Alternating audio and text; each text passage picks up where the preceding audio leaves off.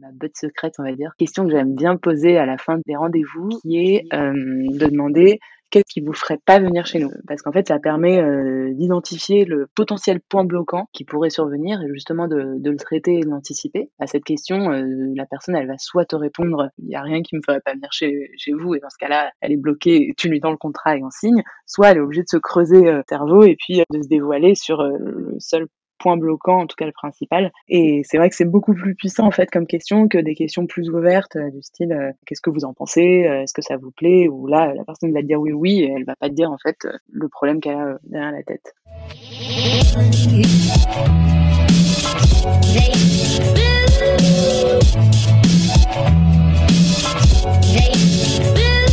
Hello, je suis Ariel, le cofondateur de Dreamcatcher Sales, l'agence de recrutement et de consultants experts en business development. Nous partons ensemble à la rencontre de personnalités inspirantes de la vente, qu'ils soient entrepreneurs, directeurs commerciaux ou encore business développeurs. Nous vous partagerons leurs histoires, leurs anecdotes, mais aussi leurs techniques de vente pour mieux comprendre leur écosystème et vous rappeler que nous faisons un des plus beaux métiers du monde, celui de remettre l'humain au cœur des affaires. Aujourd'hui, nous recevons Maude de chez Epsor, avec qui nous allons échanger sur ses méthodes pour optimiser un cycle de vente long et complexe. Hello Maude, comment ça va? Salut Ariel, ça va très bien et toi? La pêche, as usual, c'est toujours un plaisir euh, de pouvoir euh, parler avec toi. Euh, j'aimerais bien justement que tu puisses te présenter, mais avant ça, que tu puisses présenter Epsor, please. Oui, alors bah merci de, de me recevoir. Hein. C'est un plaisir euh, et de partager ce moment avec toi. Alors Epsor, on est une startup qui est spécialisée en épargne salariale. Donc l'épargne salariale, je ne sais pas si ça parle à, à tous nos, nos auditeurs, c'est tout ce qui est dispositif d'intéressement, de participation, plan d'épargne entreprise, etc. Donc des dispositifs un petit peu euh, poussiéreux. Et donc euh, nous, on vient les, les, moderniser. On est en quelque sorte un peu le, le Alan ou le PFIT de l'épargne salariale. Euh, en fait, on s'est lancé historiquement, euh, on voulait euh, démocratiser l'accès à l'épargne salariale pour les TPE, les PME. Et puis rapidement, en fait, on, s'est rendu compte qu'on allait aller chercher plutôt les entreprises qui avaient déjà de l'épargne salariale, qui étaient déjà équipées, pour aller en remplacement de leurs solutions existantes, qui sont celles des, des banques, des acteurs traditionnels. Donc aujourd'hui, on a des cibles plutôt plutôt enterprise, on va dire, de de 100 à 10 000 à 10 000 salariés.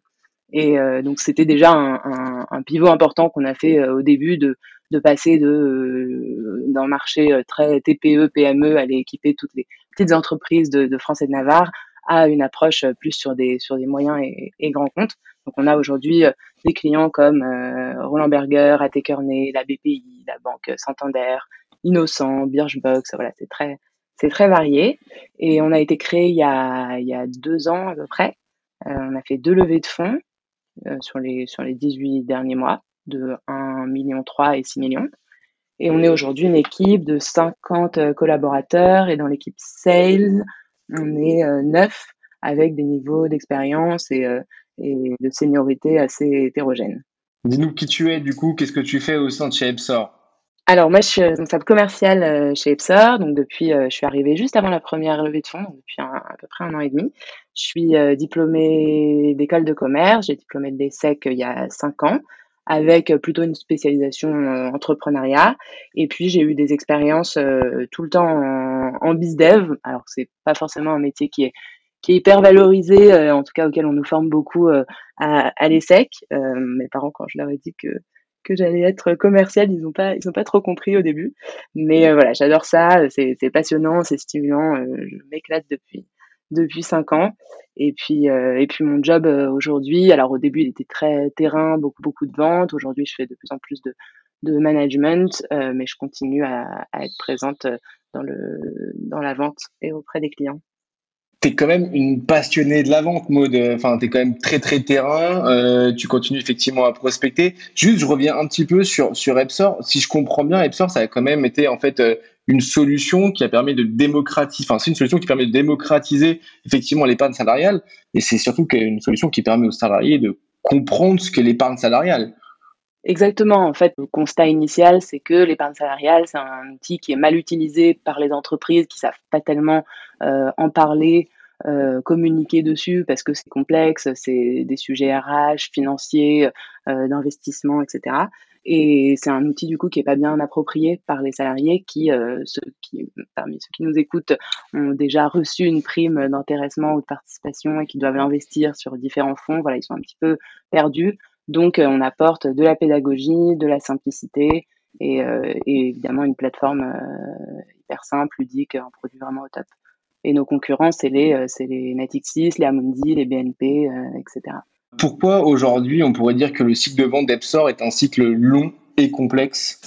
Alors, on a un cycle de vente qui est, euh, qui est donc assez, assez long, en moyenne euh, 8 mois, on va dire, c'est ça, entre 6 et, et 12 mois. Il y a des deals qui, se font plus vite parce que parfois on a de la chance, on arrive au moment, mais voilà, en général, c'est plutôt huit mois entre la première prise de contact et la, signature. Alors là, je parle vraiment que euh, plutôt de l'outbound. On a aussi euh, pas mal d'inbound de demandes euh, entrantes. Là, ça va plus vite et on a une personne dans l'équipe qui est dédiée sur ces demandes-là. Mais sur l'outbound, et c'est vraiment ça dont on va plutôt parler aujourd'hui, c'est voilà assez assez long, plutôt huit mois. Pourquoi c'est long comme ça? Parce que on a un produit qui est souvent considéré comme euh, un peu nice to have, euh, c'est-à-dire que notre principale objection, celle qu'on rencontre le plus souvent, c'est que euh, ben, c'est pas une priorité. On vend nos, nos, interlocuteurs dans les entreprises, c'est des, des DRH majoritairement. Donc c'est la fonction, tu n'es pas sans, sans l'ignorer, j'imagine, la fonction la plus des marchés en entreprise qui travaillent sur, euh, sur beaucoup, beaucoup de sujets très variés. ils sont des marchés pour, euh, bah, toi, du recrutement, euh, de l'épargne salariale, mais des paniers de fruits, du sport, la mutuelle, les SIRH, etc. Donc, ils sont très sollicités. Il faut savoir sortir du lot et puis donner envie à notre prospect de se pencher, nous, sur le sujet de, de l'épargne salariale. Et en fait, on, on sait aujourd'hui, on a mis du temps à l'accepter, que va pas euh, faire une priorité. Donc nous, notre challenge, c'est vraiment d'arriver à lui donner envie de porter euh, ce, sujet. Donc on a assumé et fait avec notre cycle de vente euh, long et difficile à, à compresser. Mais du coup, ça va demander ben, beaucoup de pédagogie, de présence commerciale, de patience. et voilà, c'est ça qui fait qu'on arrive à gérer ce cycle de vente long, mais finir par, par closer. Et puis tu disais, il est aussi il est aussi complexe. Alors pourquoi il est complexe? Parce que en fait, on a beaucoup de, de décideurs et d'interlocuteurs sur le sujet de l'épargne salariale dans les entreprises. Donc on va souvent faire un premier rendez-vous avec euh, justement le, DRH, ensuite un deuxième rendez-vous avec les décisionnaires, donc soit la direction, soit euh, le CFO ou en tout cas d'autres parties prenantes. Et puis ensuite, euh, à la fin, on a le CSE. Donc le CSE, c'est c'est le comme l'ancien CE qui doit euh, nécessairement donner son accord pour la mise en place ou euh, le changement de, prestataire euh, d'épargne salariale. Donc voilà, on a, plusieurs interlocuteurs, plusieurs rendez-vous. Et, et puis c'est aussi complexe parce qu'en fait, la mise en place d'un dispositif d'épargne salariale ou le changement d'un partenaire, il va impacter tous les salariés. On ne peut pas en fait nous dire, ben voilà, on va faire un MVP, un premier test auprès de quelques collaborateurs, un POC, etc. C'est vraiment, tu changes euh, tout de suite euh, de partenaire pour tout le monde au niveau de toute l'entreprise. Donc, tu vas, par exemple, fermer tous les comptes BNP de tous les salariés et passer tout le monde chez Epsor. Donc, c'est pas un, changement qui est, euh, qui est sans, qui est sans impact. Et, et, pour couronner tout ça, pourquoi faire simple lorsqu'on peut faire compliqué? C'est aussi un site de vente qui est one shot. Est-ce que tu peux expliquer justement cette, cette dimension de one shot, de one pardon, dans ce cycle de vote là, puisque justement euh, c'est moi qui c'est ce qui m'a le, plus attiré euh, au sein de chez Epsor et, euh, et, par rapport à notre notre premier échange, c'est que aujourd'hui il y a très peu de sociétés qui ont et un cycle de vente qui est long, qui est complexe, donc avec une multitude d'interlocuteurs qu'il faut à chaque fois convaincre par rapport à leur point de douleur, bien évidemment, et sur un cycle de vente qui est bien évidemment, évidemment one shot, où tu n'as que une seule balle dans le barillet. Du coup, est-ce que tu peux nous expliquer pourquoi ce cycle de vente est one shot chez Epsor et surtout comment tu fais pour le gérer? Oui, alors il est one shot, justement, c'est ce que je te disais, c'est euh, la décision sur l'épargne salariale, elle concerne euh, toute l'entreprise. Donc en fait, on peut pas euh, faire une première, enfin mettre un premier pied euh, dans la porte comme ça peut se faire dans la vente d'un compte. Euh, tu commences avec euh, une BU, puis ensuite après tu vas aller mapper le compte et, vendre à toutes les autres BU. Nous c'est vraiment une, décision prise au plus haut niveau de, de l'entreprise, donc c'est une décision qui est importante. Il n'y a pas de tellement de retours en arrière possible. c'est pour ça aussi qu'elle est prise au plus haut niveau et que c'est le top management et la direction qui vont être impliqués dans la décision. Et puis eux, quand ils vont prendre cette décision, il faut qu'ils soient sûrs de l'adhésion de tous les de tous les collaborateurs parce que ils vont décider de mettre en place un outil qui va être adopté par tous les collaborateurs, de remplacer un BNP par un Epsor par exemple. il faut être sûr que qu'ils vont avoir euh, une, satisfaction des, utilisateurs. Donc on réfléchit en fait tout le temps à comment euh, faciliter le travail de, l'entreprise pour justement qu'elle puisse euh, garantir cette adhésion des collaborateurs. Donc on va par exemple créer des, kits de communication interne clés en main qui vont pouvoir diffuser à, à leurs salariés pour expliquer pourquoi ils passent chez Epsor. Donc on va vraiment leur leur mâcher le travail en fait pour éliminer tous les obstacles et que ce soit facile en fait de passer chez Epsor. Après, le fait que ce soit one shot comme ça, c'est aussi une, une force chez nous parce que euh, du coup, on a un business, business qui est très captif. Et une fois que tu es passé chez Epsor, euh, une fois qu'ils ont signé, ils vont pas changer euh, avant un petit, un petit moment. Et on fait assez peu en fait d'upsell ou de, ou de cross-sell. On a vraiment un produit unique à prendre ou à laisser, mais quand tu le prends, c'est pour tout le monde. Mais voilà, après, en termes de business model, on a très très peu de churn, etc. Et on a un business model qui est assez solide à ce niveau-là. Et puis une difficulté aussi qu'on peut avoir, et du coup comme c'est un one shot, que euh, comme on est une, une start-up, qu'on parle de sujets d'épargne, de sujets d'argent, euh, nécessairement tout de suite nos interlocuteurs vont nous demander euh, euh si c'est pas risqué en fait de travailler avec euh, avec une start-up et un acteur aussi jeune, surtout qu'on est en face des, des concurrents qui sont qui sont vraiment des mastodontes. Et, et ça, c'est une question vraiment de, ben, est-ce que c'est pas risqué de, de partir euh, avec vous? C'est une question qu'on a systématiquement. Et, euh, et, donc au lieu de, de laisser en fait euh, l'interlocuteur se poser la question, poser la question, se polluer l'esprit pendant que moi je suis en train de lui raconter ce qu'on fait et lui il se dit mais quand même je vais pas confier mon, mon épargne et l'épargne de tous mes collaborateurs à, à, une boîte de, de 50 personnes qui a deux ans d'existence. Et la solution qu'on a trouvée à ça, c'est en fait euh, qu'on va désamorcer tout de suite ce point-là et donc très rapidement, vraiment très très rapidement dans les discussions, on va euh, dire à notre interlocuteur bon j'imagine que vous vous demandez euh, euh, si c'est pas risqué de travailler avec euh, avec Epsor et ben voilà pour quelles raisons c'est pas risqué? Alors évidemment on a on a euh, des éléments de réponse hein, et on travaille avec Société Générale qui, qui est notre partenaire et qui garantit un peu le, la, la solidité la stabilité d'Epsor. Mais c'est important à la, à la fin enfin, avant c'était quelque chose qu'on disait à la fin de, de nos rendez-vous de nos échanges. Et en fait en le mettant en avant on s'est rendu compte aussi que ça permettait de de désamorcer euh, les questions. Et dans cette vente one shot c'est hyper important en fait de d'anticiper tous les obstacles et euh, de les lever avant même qu'ils interviennent pour que ce soit le plus fluide possible et que euh, on ne gâche pas comme tu disais la seule balle en fait dont on dispose tout ça en fait grâce à l'expérience que tu as sur le site de vente, mais surtout en fait à ton expérience euh, et celle que bien évidemment toute ton équipe a euh, au sein de chez Epsor sur la partie prospection, la partie qualification du besoin. Vous avez pu comprendre euh, quelles étaient les différentes objections qu'il y avait sur le terrain par rapport aux décisionnaires que vous rencontriez et, et, ça vous a permis de pouvoir optimiser ce cycle de vente qui, qui est finalement en fait un petit caillou dans votre botte, mais également une énorme chance, puisque lorsque euh, un client signe avec Epsor, vous êtes assuré quasiment à 99,9% que euh, ce client-là va vous suivre pendant les cinq prochaines années. Quoi. Mmh, exactement. Parfait. Euh, Aujourd'hui, du coup, genre, euh, comment tu t'organises au niveau de ta prospection et comment tu organises justement ton, ton équipe au quotidien pour pouvoir ben, gérer euh, euh, tous ces clients-là, pouvoir ranker, donc prioriser les, euh, différents clients à appeler et quelles sont les différentes méthodes de prospection que tu pourrais nous partager lorsque on veut adresser notamment des, des scale-up, des PME, mais aussi des grands comptes en cycle vente, en cycle de vente long et complexe.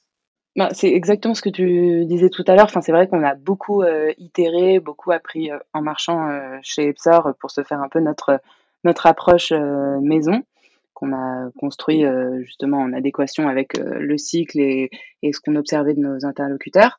Et, donc comment on s'organise? En fait, dans la vente, tu as toujours un peu, on va dire, on va décomposer cette réponse en, en trois parties. Tu as la partie d'abord ciblage, ensuite la partie prise de contact, prise de rendez-vous, et ensuite la partie la partie vente et closing. Sur le sur le ciblage, comment on s'organise? Il y a un élément qui est hyper important. Alors c'est très important qu'on target des petits comptes, des plus grands comptes, qu'on soit sur des cycles courts, longs, etc.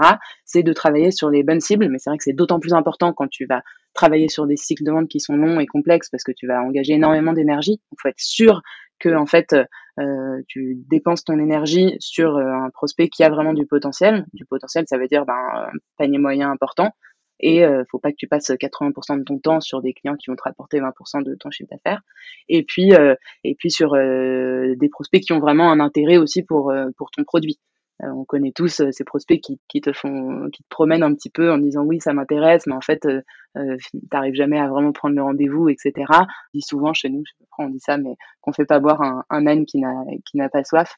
Euh, faut savoir identifier voilà les, les ânes qui ont pas qui ont pas soif et pas dépenser trop d'énergie sur eux. Donc il faut vraiment que et là ça fait appel à l'intelligence du sales, de d'être sûr que quand tu travailles, tu dépenses bien ton temps. Et puis, euh, ça va aussi évidemment avec un travail main dans la main avec le marketing qui va travailler euh, chez nous sur euh, du lead scoring. Donc, c'est une méthodologie pour évaluer le potentiel des deals et prioriser les prospects qui vont nous envoyer. Et donc, ça fait qu'aujourd'hui, chaque sales travaille sur une liste restreinte d'environ 200 comptes qui a été bien validé par, par le marketing et dont il est sûr du potentiel une fois que tu as euh, ta liste, euh, et alors après en fonction des entreprises, euh, de aussi la structure, nous on n'a pas de SDR, c'est tout un autre débat, on pourra en reparler. Ariel, on n'a pas de SDR chez nous, mais potentiellement si tu as un SDR, tu peux avoir une liste plus grande. Euh, nous, voilà, on s'est arrêté sur à peu près 200, 200 comptes par personne. Et donc, une fois que tu as ta liste de 200 comptes, il faut aller les, les attaquer et donc euh, établir une première euh, prise de contact. L'objectif, c'est de prendre un rendez-vous qui est soit téléphonique, soit physique. Chez nous, plutôt en physique, si on est sûr de la... Enfin, on, est, on doit forcément faire des rendez-vous physiques. Si on n'est pas sûr que le prospect soit bien qualifié, on va d'abord faire un rendez-vous téléphonique pour qualifier, prendre de l'information pour mieux préparer aussi le rendez-vous physique. Et, euh, et, donc là, pour prendre euh, ce premier rendez-vous, on va vraiment tenter euh, toutes les approches. C'est-à-dire qu'on n'a pas de, de philosophie arrêtée. T'interviews, tu vas sûrement interviewer euh, des gens qui vont te dire, moi je fais que du cold call, d'autres qui vont te dire, moi je fais que du mail, etc. Euh, nous, on pense qu'il faut juste multiplier les, les approches et les canaux de communication et encore une fois faire appel au maximum à l'intelligence du, du sales. Donc, il va appeler, euh, écrire sur LinkedIn, envoyer des séquences d'emails, euh, aller chercher des intros aussi. C'est quelque chose qu'on fait beaucoup euh, dans son propre réseau ou même par exemple d'aller solliciter les autres collaborateurs d'Epsor, pas forcément parmi l'équipe commerciale, pour leur demander s'ils connaissent pas des gens, si s'ils peuvent pas nous faire des mises en relation, etc. Donc par exemple, je ne devrais pas dire ça, mais quand un nouveau collaborateur arrive, bah, il va toujours passer par le bureau des sales pour qu'on épluche un petit peu son, son carnet euh, LinkedIn et qu'on voit s'il y a des prospects euh, intéressants qu'il connaîtrait. Euh, c'est bête, mais en fait, c'est dommage d'aller s'évertuer à passer des coups de fil à froid quand potentiellement tu as des gens qui peuvent te faire une mise en relation dans le bureau juste à côté.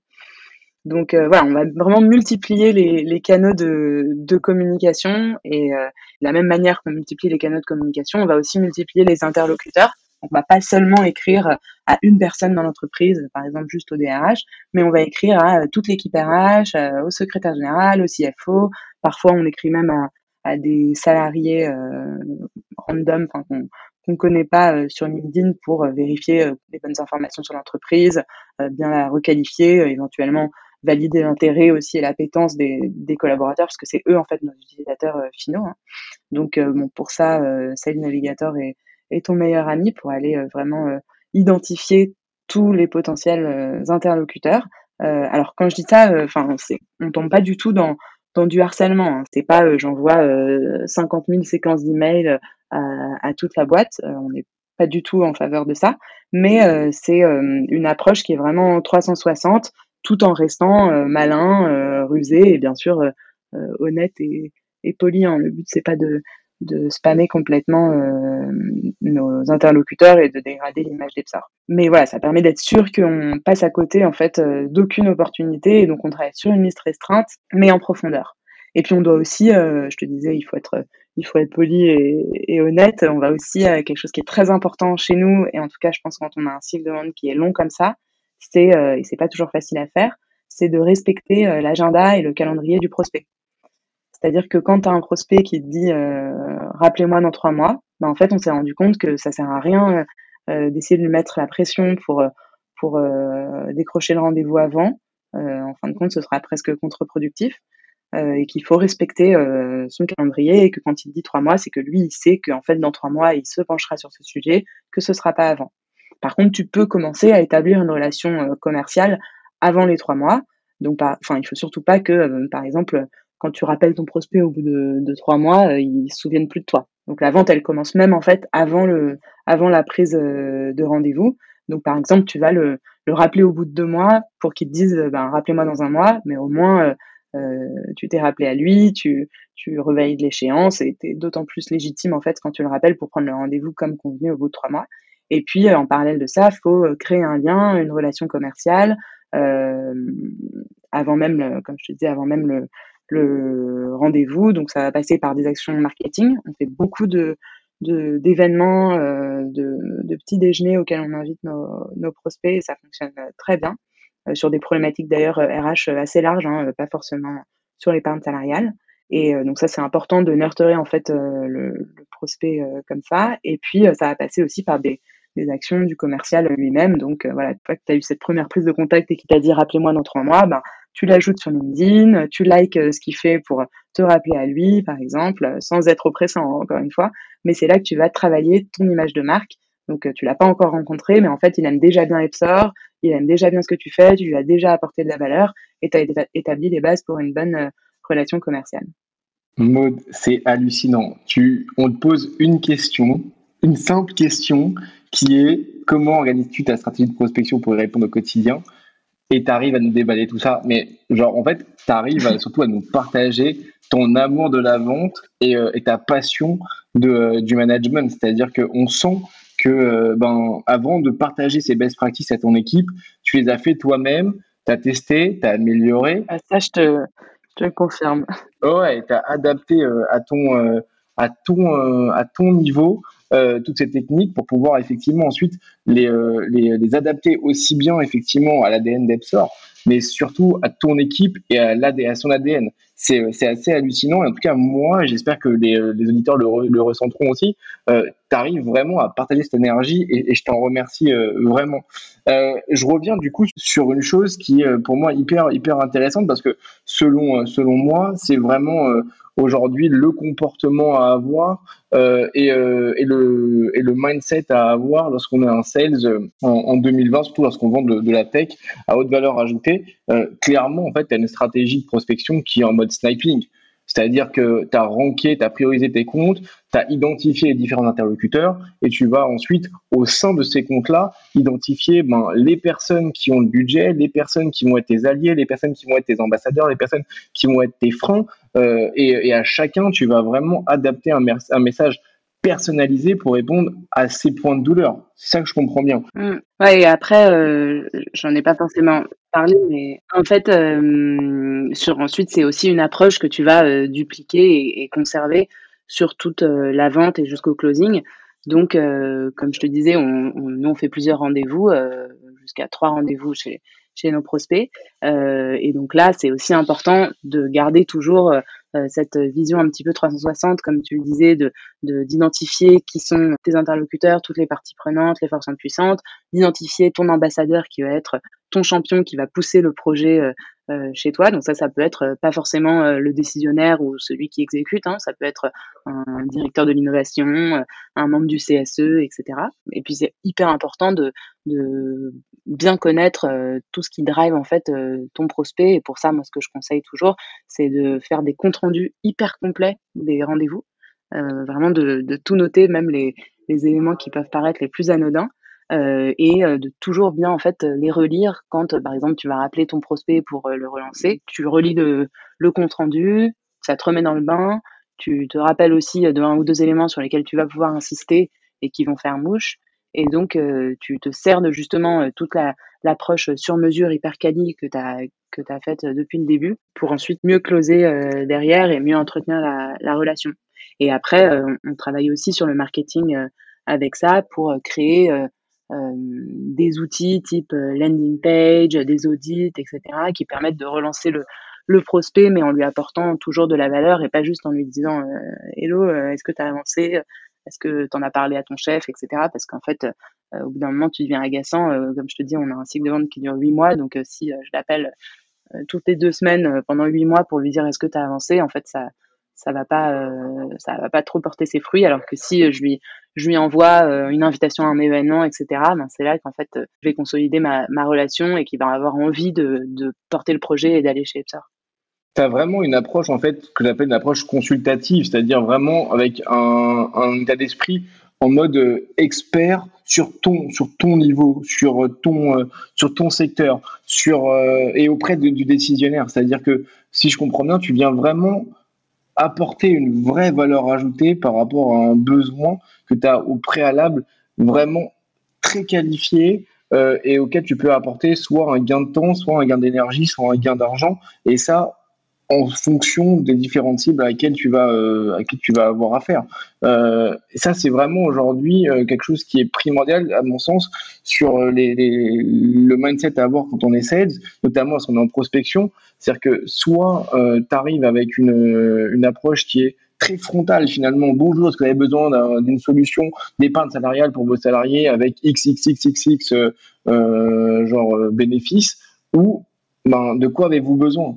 Et comment on peut répondre à ce besoin-là. Et je pense que, alors tu me diras, peut-être tu, tu, connais mieux le sujet que moi, euh, je pense que c'est peut-être ça aussi qui fait la différence avec euh, certains grands comptes, c'est-à-dire avoir peut-être plus de temps euh, pour euh, se concentrer sur le besoin du client, plus de temps pour pouvoir justement connecter, renforcer ce lien et, euh, et, tisser ce lien dans la durée pour faire des ventes qui sont pérennes et qui permettront d'avoir justement bah, un churn qui n'existe pas, mais surtout euh, des recommandations euh, à ses pairs.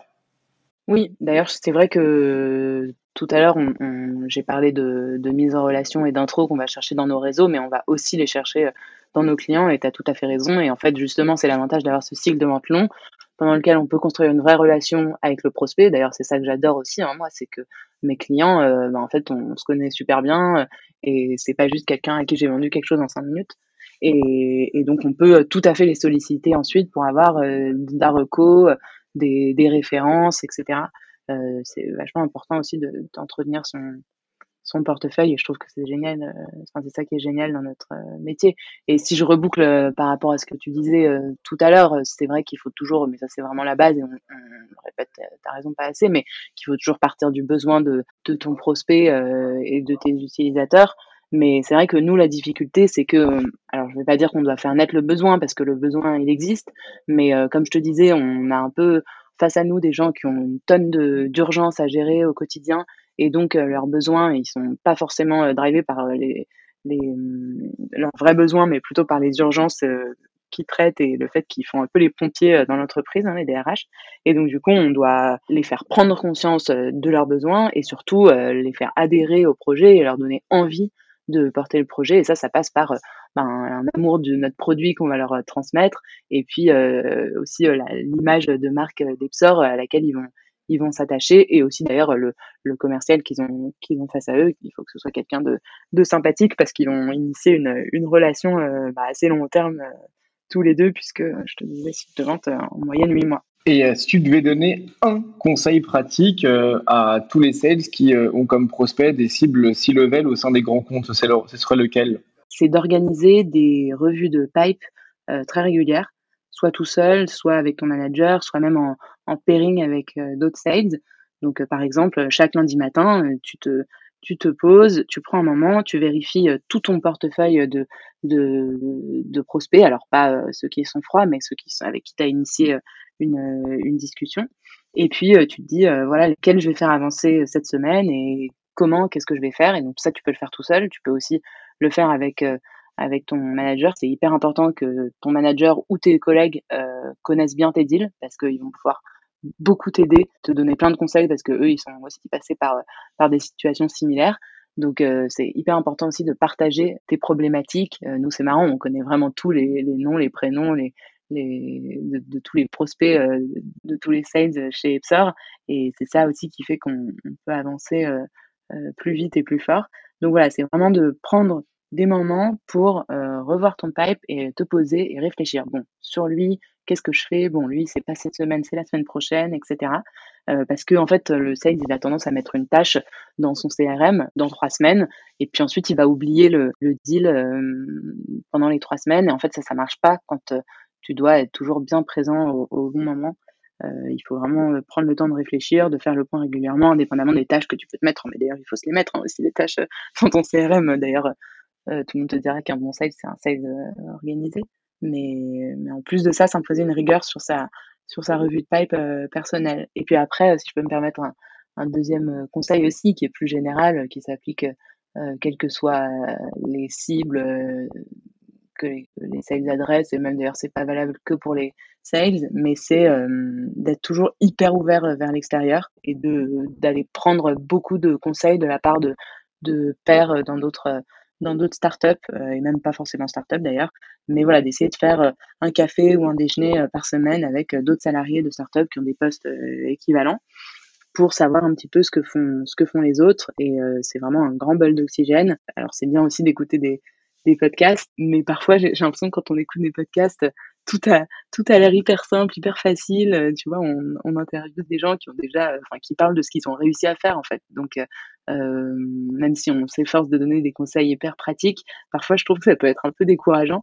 alors que quand tu discutes en one-to-one avec quelqu'un, bah, tu te rends compte en fait que tout le monde rencontre les mêmes problèmes. Tu peux poser des questions, tes questions à toi sur tes problèmes hyper concrets que tu rencontres. Puis même ça ça booste énormément d'aller d'aller rencontrer des nouvelles personnes. Donc euh, moi c'est vraiment euh, quelque chose que je fais beaucoup, que je conseille à l'équipe de faire euh, et qu'il faut il faut pas perdre le rythme, il faut continuer à le faire longtemps d'aller. Garder un esprit ouvert effectivement, genre c'est indispensable. juste effectivement par rapport au podcast, je suis d'accord avec toi. Il y a c'est c'est assez c'est assez rare les podcasts où on arrive à entendre oui mais là c'est compliqué, là c'est c'est là là j'ai du mal, là je sais pas faire. Euh, et, et, surtout euh, dans l'écosystème startup. Euh, L'objectif, en tout cas nous de We Are Sales, c'est de pouvoir justement partager les bonnes pratiques par rapport justement à des échecs qu'on a pu avoir, ou des difficultés qu'on a pu avoir, pour que ben, les gens qui ont des difficultés similaires, qui soient dans des situations similaires, puissent justement tester euh, ces, euh, ces pratiques-là et les adapter euh, à leur à leur niveau pour ensuite qu'ils puissent les partager à leur tour. C'est vraiment la chaîne des pairs qui est hyper importante pour nous.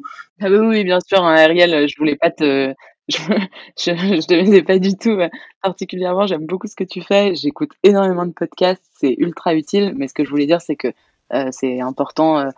Ça vient en complément d'aller parler à des, à des gens et d'avoir des vrais échanges en one-to-one. one c'est indispensable. Euh, c'est indispensable. Je suis complètement d'accord avec toi, puisque tous les jours, effectivement, on a le, nez en fait euh, un peu dans le guidon. On est collé euh, effectivement avec son business, son secteur, et, c'est bien de pouvoir justement bah, savoir ce qui se fait à côté pour pouvoir bah, prendre le meilleur de chacun, l'adapter à son à son métier, à, son secteur, à sa boîte, et, euh, ensuite ben, continuer à partager comme ça. C'est vraiment ça, effectivement, mon avis, euh, une, bonne pratique que, tu as. Et si tu arrives à le partager à l'ensemble de, de ton équipe commerciale, ben, vraiment bravo. En tout cas, c'est c'est un super bon conseil. On arrive dans la, dernière partie euh, de notre, notre entretien. Euh, Maude, euh, est-ce que tu pourrais nous raconter justement une anecdote qui t'a permis d'améliorer ton approche commerciale? Quelque chose qui t'a marqué en tout cas, qui t'a permis à toi de pouvoir se dire ça, je ne le reproduirai pas deux fois. Ou ça, au contraire, il faut que je le produise à chaque fois parce que ça marche.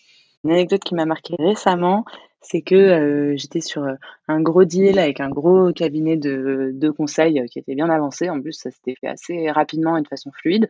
Donc, j'étais super optimiste. On avait le go du, du décisionnaire, du CSE. voilà, je pensais qu'on signait dans la semaine. Et puis, tout d'un coup, ça s'est mis à traîner. Ils ont commencé à nous demander plus d'infos, de, de rendez-vous. Donc là, j'ai essayé un petit peu de comprendre ce qui se passait. Heureusement, justement, j'avais identifié mon champion, mon ambassadeur en interne qui, euh, qui a pu me donner euh, l'info et m'expliquer qu'en fait, ils avaient euh, un de leurs clients qui était un de nos concurrents. Et donc, ils avaient appris qu'on était en discussion et ils essayaient de faire, de faire blocage. Donc, comme j'ai eu l'information, j'ai pu justement traiter l'obstacle, le surmonter. Mais alors, franchement, c'est basique, mais en fait, je trouve qu'il faut toujours se le rappeler parce que moi, je me fais franchement souvent avoir. jamais penser qu'un deal est, plié tant qu'il n'est pas signé et jamais sous-estimer en fait la présence de d'un détracteur en interne ou en tout cas de, de potentiels obstacles que toi, tu es complètement passé à côté et ils sont hyper forts et c'est ça qui, peuvent, qui peut te, te faire échouer dans la vente. Pour ça, moi, j'ai un, un, petit tips aussi, euh, ma botte secrète, on va dire. Question que j'aime bien poser à la fin des rendez-vous, qui est euh, de demander qu'est-ce qui vous ferait pas venir chez nous? Parce qu'en fait, ça permet euh, d'identifier le potentiel point bloquant qui pourrait survenir et justement de, le traiter et de l'anticiper. À cette question, euh, la personne, elle va soit te répondre il n'y a rien qui me ferait pas venir chez, chez vous et dans ce cas-là, elle est bloquée, tu lui donnes le contrat et on signe, soit elle est obligée de se creuser euh, le cerveau et puis de se dévoiler sur le seul point bloquant, en tout cas le principal. Et c'est vrai que c'est beaucoup plus puissant en fait comme question que des questions plus ouvertes euh, du style euh, qu'est-ce que vous en pensez, euh, est-ce que ça vous plaît, ou là la personne va te dire oui oui et elle va pas te dire en fait le problème qu'elle a derrière la tête. Quand tu me l'as dit cette question, genre j'ai adoré, genre effectivement, et en plus de ça, ça, a une dernière, ça troisième vertu à mon sens, c'est que ça te permet de pouvoir remonter euh, les objections euh, au market et à tes sales pour pouvoir justement bah, la traiter euh, davantage. Ça te permet de pouvoir également remonter des, éventuels besoins complémentaires que peuvent avoir les clients aux produits, aux responsables produits pour pouvoir améliorer justement la solution et être encore plus connecté aux besoins du marché. Et surtout, ça te permet de pouvoir mais icebreaker euh, directement et, euh, et, en début de et en début de, de, négociation ou en début même de prospection euh, justement les, les, points bloquants et adapter très vite ta stratégie de commercialisation, surtout lorsqu'on est euh, comme euh, comme toi euh, sur de la stratégie de prospection en mode sniper. On n'a pas deux chances, on n'en a qu'une seule. Alors autant se donner tous les moyens de, de réussir le tir, quoi, concrètement. Bah, tu, tu, pourras la tester et tu me diras ce que, ce que tu en as pensé de cette question. Je te ferai un reporting avec grand plaisir. Euh, du coup, euh, un bon sales en trois mots, Maud. Alors, un bon sales en trois mots. Euh, le premier mot, c'est ce qu'on dit toujours, toujours chez nous, c'est euh, ténacité. J'aurais presque pu te dire euh, trois mots ténacité, ténacité, ténacité, mais ce serait, ce serait lourd. Euh, mais euh, mais c'est hyper important, surtout sur des cycles de vente longs où il faut être endurant, mais ça vaut aussi sur des cycles de vente plus courts. Donc c'est vraiment quelque chose qu'on va évaluer dans le recrutement chez Epsor. des sales vraiment qui, qui lâchent rien et qui sont hyper tenaces. parce que voilà, c'est pas évident aussi de on va, recruter nous des, des sales euh, qui vont devoir accepter de pas closer pendant euh, les six premiers mois, euh, c'est-à-dire pendant leur période d'essai à peu près. Donc, euh, c'est pas évident de garder la motivation et la confiance euh, à ce niveau-là. Donc, vraiment, faut être tenace. Et puis, je pense en, plus que c'est des profils qui vont être aussi peut-être plus plus fidèles. Donc, moi, quand je recrute un commercial, j'aime bien avoir quelqu'un de, tenace. Euh, le deuxième mot, je dirais énergie. Euh, voilà, toujours euh, euh, déborder d'énergie. Euh, c'est utile pour tes clients, c'est utile pour tes collègues, pour être un bon élément dans une équipe, parce qu'un bon sales, c'est pas seulement un sales, euh, je pense qu'il vend bien à ses clients, hein, c'est aussi un, un, bon sales, c'est un bon élément au sein d'une équipe commerciale. Donc euh, énergie, euh, sourire, même au téléphone, il faut toujours être en train de sourire, ça se sent, ton interlocuteur, il le sent quand, quand tu as la patate et quand tu souris. Et puis euh, le troisième mot, euh, je dirais humilité. C'est hyper utile, euh, ben pareil, à la fois dans la dans la vente. Donc comme je le disais tout à l'heure, pas penser qu'un deal est fait et plié tant que c'est pas signé. ton client il le sentira aussi s'il a quelqu'un en face de lui qui est qui est humble. Et puis c'est utile aussi en interne pour justement être un bon élément dans dans une équipe commerciale, de pas de pas être celui avec la, la, grosse tête. On recrute euh, des gens qui sont assez humbles et c'est important euh, pour, euh, pour la relation et pour avoir un, un bon membre dans une équipe. Une équipe soudée qui, euh, qui a une vision euh, claire, nette, précise et, euh, et qui serre les coudes pour arriver au bout. Quoi. en vrai, il y a plein de mots. J'en ai choisi trois, mais tu as raison, solidarité, ça c'est pas mal. Ouais, mais si on, si on dit quels sont les mots avec toi, Maud, j'ai peur que genre on puisse avoir euh, une bonne quinzaine de mots qui débarquent. Donc du coup, c'est pour ça que j'ai préféré mettre un cadre et en mettre trois. C'est une question qu'on pose à tout le monde. C'est vrai que c'est beaucoup plus simple. Dernière chose, euh, qui est-ce que tu nomines pour le prochain épisode de We Are Sales et pourquoi? Alors, je nomine euh, Nirol Levy de Launcher, enfin Swile ex-Launcher, parce qu'ils ont changé de, de nom, qui est Sales Team ouais. Manager. Et euh, lui, il travaille euh, sur euh, une cible qui est exactement la même que la, que la mienne, donc vraiment des entreprises de 100, 100 à 10 000 salariés, on va dire. Et, et je l'ai rencontré, bah, comme je te disais, je le connaissais pas. Hein, j'ai pris contact avec lui via, via LinkedIn parce que ça m'intéressait de savoir comment ça se passait chez Launcher.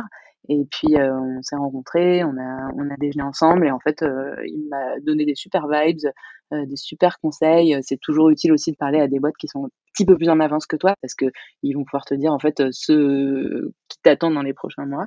Donc il m'a donné des très bons conseils, j'ai bien aimé son approche. donc je pense que si il veut bien les partager avec nos auditeurs, j'espère que ça leur sera aussi utile que que ça m'a été. Bah, je, le, je le contacterai, euh, je pense, dès la fin de notre, notre, notre émission. Euh, à mon tour, euh, j'ai envie de te remercier avec une phrase que, que j'ai écrite ben, là, en fait, qui m'est revenue, qui m'a été dite la semaine dernière par Jim Breton de chez Ocus. elle m'a dit une phrase, ça m'a fait beaucoup penser à toi, et je t'expliquerai pourquoi. Un sales sans vision et sans cœur n'est pas un vrai sales. Et pourquoi ça me fait penser à toi? Parce qu'en fait, pendant tout le podcast, j'avais vraiment le sourire aux lèvres. Euh, tu as réussi à me partager euh, tes vibes, tu as réussi à me faire partager ta passion du sales, ton amour du sales, et on, et on sent vraiment que genre, euh, ben, tu donnes sans vraiment attendre en retour. Et, pour tout ça, je te remercie, Maud. Vraiment, merci beaucoup pour tout ça. Ben, merci à toi, Ariel, pour, pour ton accueil et pour ton, ton enthousiasme. C'est euh, pareil, je vais aller me remettre à, bosser après l'enregistrement de ce, podcast, mais je pense que je vais bien finir euh, toute ma semaine parce que tu m'as aussi donné plein de, de good vibes. Thanks. Ben, je remercie du coup euh, tous, les, euh, tous les auditeurs, toutes les personnes qui, euh, qui écoutent le podcast. J'espère qu'on vous a aidé. je vais contacter Lirod dès aujourd'hui pour justement ben, qu'il puisse lui aussi nous partager ses best practices. Et je vous souhaite à chacun une très belle journée et à très vite. Au revoir. Bye bye.